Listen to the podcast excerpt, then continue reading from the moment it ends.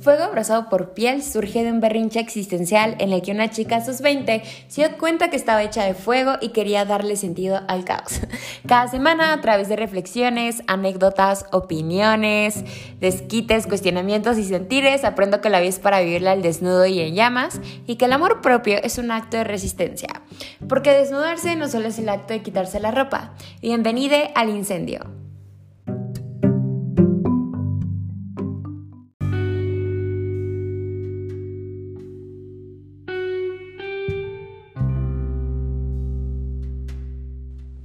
Parece ser que jamás podemos deshacernos del sentimiento de que no hacemos bien las cosas, de que no hacemos suficiente o de que no estamos aprovechando nuestra vida al máximo.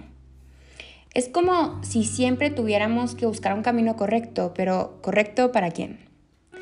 Hello, hello, hello, bienvenidos de regreso. Este es su podcast de confianza, Fuego Abrazado por Piel, en donde busco darle sentido al caos de la vida y al incendio que hay en mí si es la primera vez que me oyen, mi nombre es Fortuna Osorio y soy host de este espacio tan lindo que es Fuego Abrazado por Piel. Creo que últimamente algo con lo que he batallado bastante es el sentimiento de que la vida me está pasando por delante o este sentimiento de que no estoy haciendo suficiente. No puedo evitar compararme con mi entorno y ver cómo hay personas de mi edad sin miedo, sin aprensiones, que se atreven a enamorarse, que están saliendo, que viajan, que, está, que ya están planeando sus maestrías, sus doctorados y yo estoy en mi casa con mi trabajo de 9 a 5, creando fantasías en mi cabeza, con la cabeza metida en libros y trabajando urgentemente en mi salud mental. Por alguna razón, valoro más las actividades que menciono al inicio, o sea, las actividades que hacen los demás, que las que yo estoy haciendo. Y esto es algo también que toco muchísimo en mis sesiones de terapia y mi psicóloga siempre me regaña porque justamente me dice, es que tú le das más valor no más importancia a lo que los demás hacen que todo aquello que tú estás haciendo por ti misma, que aparte es bastante. Y al final esto se traduce como en ese sentimiento de que no estoy y nunca he estado en el camino correcto para mí. O la gran pregunta, ¿cuál es el camino correcto para mí? Así que justo de eso es este episodio. Quiero que hablemos de la insuficiencia, de las expectativas ajenas y de esta idea del camino correcto. Eh, usualmente saben que yo en los episodios les cuento un poco de lo que está pasando en mi vida en el momento, pero no está pasando nada interesante en mi vida. Y quiero que nos avancemos directamente a este tema. Partamos de la insuficiencia. Me llama bastante la atención lo crueles que podemos ser con nosotros mismos, especialmente cuando estamos en esta etapa de nuestras vidas en las que ya estamos volviéndonos adultos responsables, entre comillas, que pagan impuestos, entre comillas, nos graduamos sabiendo que estudiar es tanto un privilegio como una experiencia súper agotadora. Y justo después ya estamos pensando en maestrías, en doctorados, en cómo ganarle a la competencia, cómo ser mejor que los demás. No nos han ni dado el título en la mano y ya estamos envueltos en el síndrome del impostor porque nos toca buscar trabajo en una pandemia y en plena crisis económica. Nos toca aparte buscar nuestro primer trabajo teniendo casi cero experiencia laboral y nos toca buscar un trabajo que sea un sustento decente a los 23, 24 años, ¿no? Entonces después encontramos trabajo y ya nos estamos comparando con todo el mundo para saber si ganan más, si están en un mejor lugar, si disfrutan su trabajo, si ejercen su pasión o su carrera o ambas, que es el, es el gran sueño, ¿no? Y luego nos culpamos a nosotros mismos por, pues al final hacer lo necesario para sobrevivir en un sistema como en aquel en el que vivimos. No sé ustedes, pero a mí me cansa muchísimo vivir en esta eterna insuficiencia que aparte es bien difícil de evitar porque parece que la sociedad en la que vivimos se nutre y lucra, ¿no? De que nunca estemos plenos con aquello que tenemos o aquello que estamos haciendo. Véanlo así. Empieza el 2022, con Omicron, con contagio masivo, la economía se comprime, la inflación sube, todo es más caro y dices, ok, pero está bien porque llegué hasta acá, sobreviví dos años. Déjame, me tomo un minuto para respirar Luego ves todos los conciertos, festivales, eventos que se vienen en el 2022 que requieren dinero, que requieren de más esfuerzo y sacrificio. Luego ves a todo tu feed de Twitter, todo tu Instagram ya planeando sus escapes del país, ya enamorándose, ya casándose, ya yéndose a sus maestrías y es como, ¿cuándo, carajos, voy a ser suficiente? ¿Cuándo estaré plena con lo que estoy haciendo? ¿Cuándo me voy a dejar de sentir tan presionada por lo que mi entorno hace? Y es súper frustrante vivir así, ¿no? Porque aparte buscamos ayuda, buscamos maneras de aligerar ese peso, de llenar ese vacío, y ese vacío simplemente no se va a ningún bendito lado. Y yo cuando llego al colmo de la frustración, siempre intento contextualizar el mundo en el que vivo y qué puedo hacer yo, o sea, qué está a mi alcance para resistir de una forma que sea sostenible, que sea sana, que no me consuma. Porque yo creo y esto lo empecé a creer de unos años para acá, pero yo creo que vivir es revolucionario. Y yo creo que tenemos tantos recursos ya, recursos de fácil acceso como el Internet, para darnos cuenta del daño que hacen tantas creencias, o sea, como eh, la creencia de la disciplina, la creencia de la productividad, la creencia de la meritocracia, la creencia del trabajo excesivo, ¿no? Y tanto, o sea, y ya tenemos como evidencia clara de todo el daño que nos ha hecho el sistema capitalista, como para no atrevernos a resistirnos a él o a luchar contra él de formas que sean sanas para nosotros. Porque obviamente una persona de 24 años viviendo en México no puede luchar contra el sistema capitalista entero. Pero al final somos millones de personas que tenemos 23, 24, 25, 26, 27, 28, que no sabemos qué carajos estamos haciendo con nuestras vidas y que aún así estamos haciendo algo porque tenemos actividades diarias, pero ese algo que estamos haciendo parece que no es suficiente.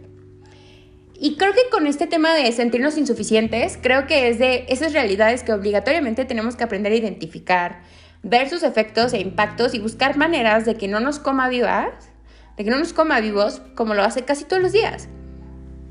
Porque, pues, esa no es forma de vivir, ¿estamos de acuerdo? Despertarnos todos los días, ver Instagram y ver que tu mejor amiga está saliendo con alguien más, o ver que tus amigos están planeando otro viaje y a ti no te alcanza o a ti te da demasiada ansiedad em, exponerte o gastar dinero, o ver que si quieren ir a un concierto y tú no tienes ni dinero y tienes mucha ansiedad con el COVID y decir, es que entonces, ¿qué estoy haciendo con mi vida? O sea, mi vida se está desperdiciando. Y no, muchas veces no. O sea, que te quedes en tu casa guardándote, leyendo, nutriéndote, haciendo lo que puedes para sobrevivir, es bastante admirable, ¿no? También la gente que sale es muy admirable, en mi caso, porque ojalá yo quisiera poder salir y no tener miedo y ser esa chava que sube stories estéticas en restaurantes súper caros y que viaja y que tiene una gran vida, pero no soy esa persona. Como ya les dije, soy la morra que a sus 24 se la pasa torturándose porque no tengo vida amorosa, me la paso trabajando, viviendo mi vida creativa a través del podcast y leyendo, ¿no? Y está bien, o sea, no creo que sea algo que esté mal. Entonces quiero que me acompañen en este trip muy corto, muy a la Karl Marx. Entonces, ya sabemos que existe el sistema capitalista, ¿cierto? Y nos obliga a producir y generar capital. Y al final ese capital siempre sabemos que se lo queda el 1% del mundo y a nosotros nos dan el resto que son las migajas.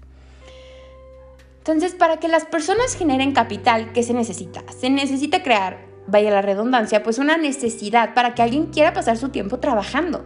Entonces, ¿qué hace el sistema? Pues vamos a crear un mundo en el que todo pinches cuesta. Hasta dormir cuesta dinero, ¿no?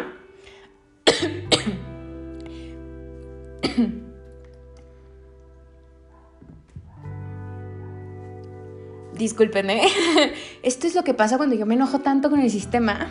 Ok, estoy regresando. Ya sabemos que todo cuesta ya vas a trabajar, pero ahora el sistema necesita que te desgastes todavía más porque lo que generas ya no es suficiente. Ya no es suficiente con la industrialización, con, con todos los gastos que está creando el mismo sistema y todos los años que está haciendo el mismo sistema, que el sistema tiene que resarcir. Va. Entonces el sistema crea procesos basados en competencia, en comparación y en sacrificio desmedido para lograr aquellos grandes conceptos que conocemos como el éxito y los lujos, ¿no? Que al final uno necesita mucho dinero tanto para lograr el famoso éxito y para adquirir lujos. ¿Y qué tienen en común la comparación, el sacrificio y la competencia? Pues que nunca nada es y será suficiente. En este caso, ¿para quién nunca va a ser suficiente? Pues para el sistema. Cuando te enfrentas contra esta realidad, Creo que primero tenemos que comenzar a hablar de ella porque todos sabemos que existe tal cosa como que para el sistema nunca hacemos ni somos suficiente, pero no hablemos de ella porque por un lado no sabemos cómo lidiar con estos sentimientos y segundo creemos que hablar de la insuficiencia nos hace débiles em, y nos hace vulnerables ante el otro porque el otro tal vez sea mi competencia. Y esto yo lo he notado bastante porque en mi entorno muchas personas están como en una misma situación que yo estamos buscando trabajo, estamos viendo si nos vamos a la maestría, estamos intentando como entender qué queremos hacer con nuestras vidas y o qué debemos de hacer con nuestras vidas, ¿no? Y yo sí me doy cuenta, especialmente con las personas que estudiaron algo muy parecido a mí, que guardamos detalles en cuanto a cómo nos sentimos de verdad. Porque probablemente yo hable con una amiga de la carrera y esa amiga de la carrera sea alguien contra quien yo voy a tener que competir, entre comillas, en una vacante y nunca llegamos a ese punto de de verdad hablar lo pesado que es sobrellevar el día a día en un sistema como aquel en el que vivimos. Y al final resulta que no. Resulta que en el mundo, como ya les decía, hay millones de personas de nuestra edad pasando por lo mismo que nosotros, sintiendo que se desviven y que sacrifican sus sueños por dinero, que al final ese dinero apenas se alcanza y que estamos intentando buscar oxígeno en un sistema que parece que disfruta de quitártelo. Yo sé que siempre intentamos como creer que somos únicos en el mundo. Y pues yo no sé si te guste esto, pero esto es mi hot take. Yo creo, a mí me encanta saber que no soy única en mi especie ni única en el mundo.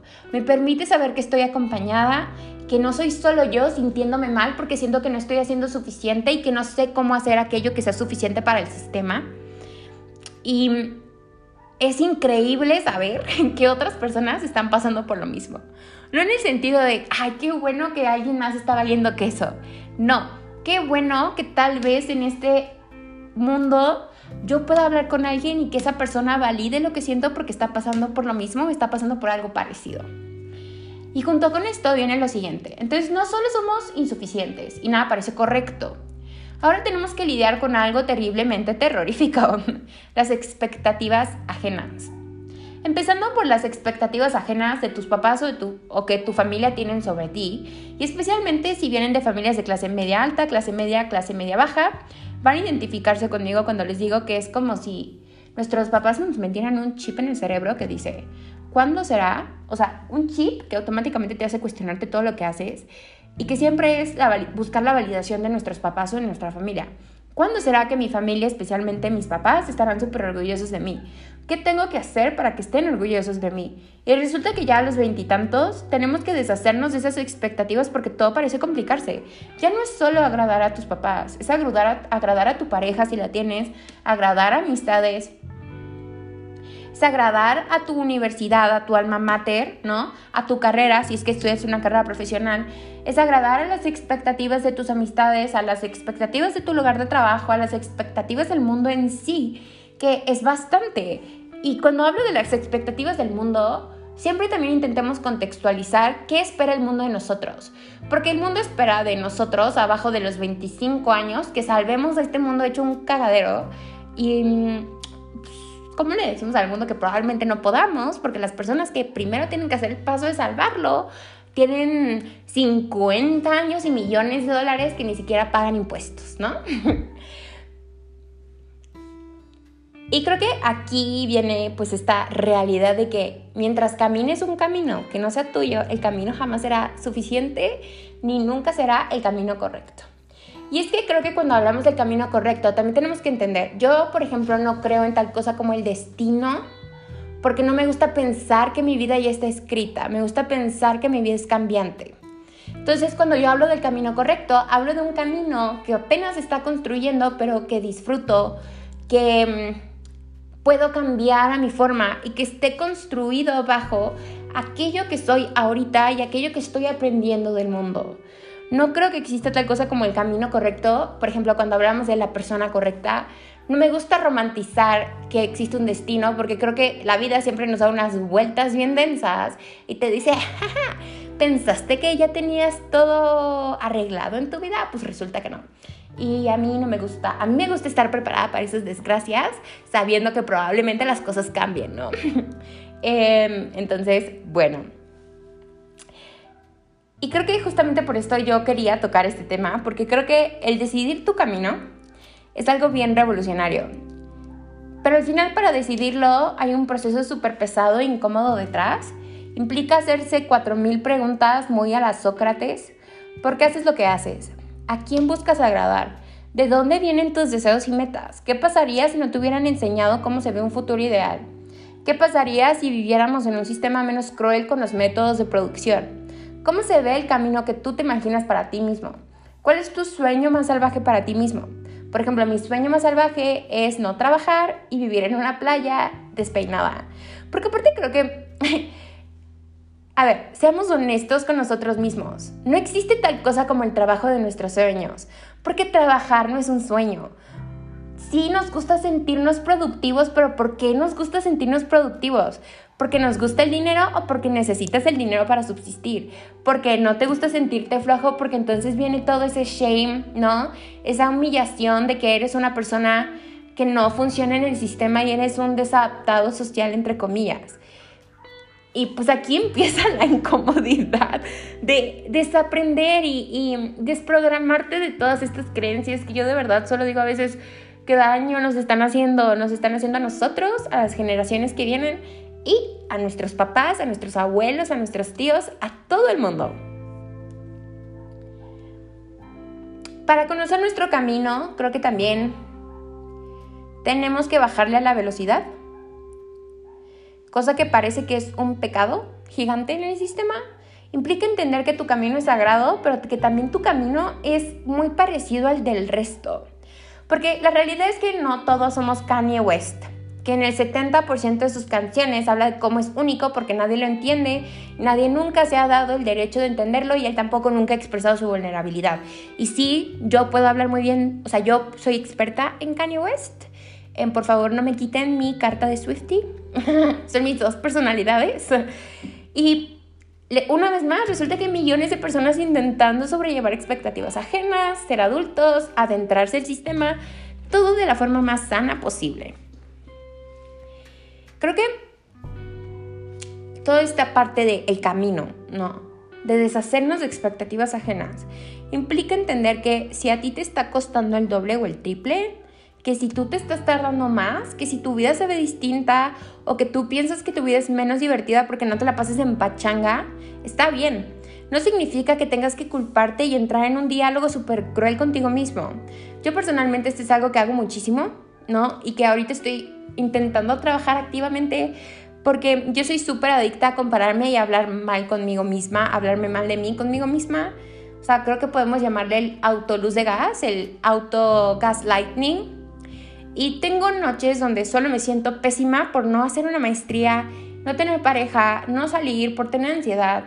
Pues al final se supone que si ya el mundo es lo suficientemente pesado, ¿para qué, o sea, por qué caer en hacer de nuestro día a día una carga más? Creo que eso es súper cruel, creo que tenemos que aprender a darnos breaks, tenemos que aprender a valorarnos, a valorar nuestra autenticidad sobre valorar el sistema. Porque esto es algo que yo también noto bastante, como las personas mayor a mí. Creo que llega un punto, imagínense, llega un punto donde tienes 50 años y llevas 30 años sometido al sistema y a los 50 tal vez no tengas todas las posibilidades que tienes ahorita de hacer de tu vida lo que se te hinche la chancla, ¿no? Y mi papá cuando cumplí años me dijo, todavía tienes más futuro que pasado. Mi papá tiene 50 y tantos y me dijo, yo ya tengo más pasado que futuro no, aprovechalo. Y creo que eso es algo bien bonito, entender que ahorita tenemos más futuro que pasado. Y para mí eso significa que tengo ahorita un mundo entero por conocer, así sea encerrado en mi casa, pero tengo un mundo entero por conocer, errores por cometer, cosas increíbles, decisiones por decidir. Y pues, quiero hacerlo de una forma en la que yo me sienta bien conmigo misma. Aunque el mundo me diga no estás haciendo lo correcto, pues fuck the world, ¿saben? Y creo que al final, o sea, bajo esta misma idea, otra cosa que creo que es importante hacerlo de una vez antes de que sea demasiado tarde es entender que no le debes nada a nadie. Porque así crecemos, especialmente en, el sur global o en, en Latinoamérica, ¿saben? Nuestros papás invierten en nosotros, llega la adultez y pensamos que, que les debemos todo, pero la realidad es que no, ni a ellos, ni a tu pareja, ni a tus amistades. Yo sí creo que si aprendemos que el camino es sagrado, si identificamos que muchas veces el problema no eres tú, es el sistema, si aprendemos que tenemos derecho a construir nuestro propio camino, los beneficios de vivir una vida auténtica vendrán. Porque creo que ningún revolucionario de la historia como tal, o de lo que yo sé por lo menos, de los revolucionarios que yo admiro, ninguno yo he leído que se arrepintió de luchar, de pelear y de redefinir lo que es su vida, según sus ojos, su historia, su cuerpo y su realidad.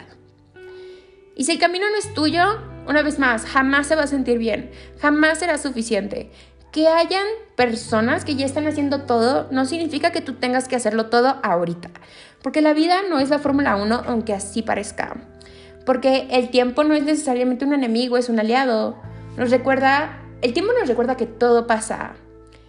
Que siempre hay un día más, pero también te recuerda algo que es muy cierto, que no tienes vida garantizada, como ya les decía, con esta reflexión que me dijo mi papá.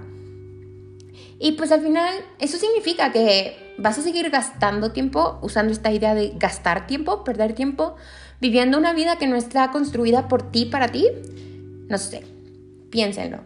Yo creo que hay formas en las que podemos cumplir con lo que necesitamos cumplir para básica subsistencia y siempre cultivarnos en autenticidad. Porque yo también soy una persona que no me puedo dar el lujo de irme a Tulum y hacer soul searching toda la vida, por más que yo quisiera. Tengo que trabajar, tengo que pagar mi nacionalidad, tengo que pagar mi visa, tengo que ver cómo voy a costear una maestría, o sea, tengo que hacer un montón de cosas, pero creo que mi, mi salud mental ya está lo suficientemente dañada como para yo seguir viviendo una vida que no sea para mí. Y quiero también cerrar con un mensaje, especialmente este mensaje va dirigido a las personas que vivimos en Latinoamérica o en el famoso sur global, una vez más. Nuestro día a día en sí, en este país, yo vivo en México, pero en Latinoamérica, especialmente que es lo que conozco, no es una supervivencia diaria, ¿no? Es una lucha. No solo por la pandemia. O sea, creo que aunque ustedes me oigan y vengan de un cierto privilegio, sobrevivimos a sistemas misóginos, corruptos, desiguales. Las mujeres no sabemos si vamos a regresar a casa. No sabemos si las personas a las que queremos o que nos atraen nos costarán la vida. No sabemos si nuestra identidad hará que alguien quiera lastimarnos. No sabemos si en dos años viene otro presidente a cambiarlo todo, pero sigue continuando con las mismas generaciones, con las mismas maldiciones generacionales, ¿no? Cuando no tenemos garantizado nada, pues al final sí, tenemos todo a perder, pero también tenemos todo a ganar, como les decía en el episodio de Lewis Hamilton, ¿no? El episodio 5. Y creo que Fíjense que yo me he notado que existe como una razón por la cual en la cultura como afrodescendiente de nuestra edad en Estados Unidos y la cultura latinex también en Estados Unidos tienen esta idea que a mí me parece hermosa, que es nosotros somos los que vamos a romper con las maldiciones generacionales. Nosotros somos los que estamos o sea, trabajando en el trauma y en el desastre. Somos nosotros los que vamos a crear riqueza y salud generacional. Porque somos nosotros los que estamos construyendo nuestro propio camino porque la verdad es que no queda de otra porque ya observamos el daño que el sistema le ha hecho a nuestras familias como para no hacer nosotros nuestra propia vida. Espero que este episodio te guste. Si genera algo en ti, disgusto, gusto, reflexiones, te invito a que me mandes un DM vía Instagram. Me encantaría leerte. Y si es algo que crees que le ayudaría a alguien de tu entorno, o sea, este episodio, igual te invito a compartirlo y a esparcir el incendio. Nos vemos pronto.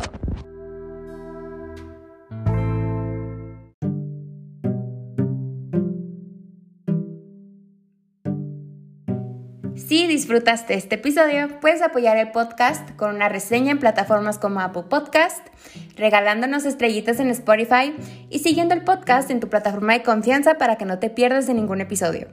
Te invito a darle like al contenido en redes sociales, a compartirlo con tu entorno y si sientes que tienes algo que compartir conmigo sobre mi contenido, ya sean emociones, experiencias, feedback, quiero que sepas que me encantaría leerte. Tu apoyo me, ayuda a seguir con el incendio y que el fuego llegue a más personas y así seamos una comunidad llena de intensidad, desnudez, llamas y cuestionamiento durante el caos de la vida. Fuego abrazado por piel lo encuentras en Spotify, Google Podcast, Apple Podcast, Anchor y Amazon Music. Encuentras el incendio como arroba fuego abrazado en Twitter y en Instagram como arroba fuego abrazado por piel. Recuerda, desnudarse no solo es el acto de quitarse la ropa, nos oímos pronto y gracias por ser parte del incendio.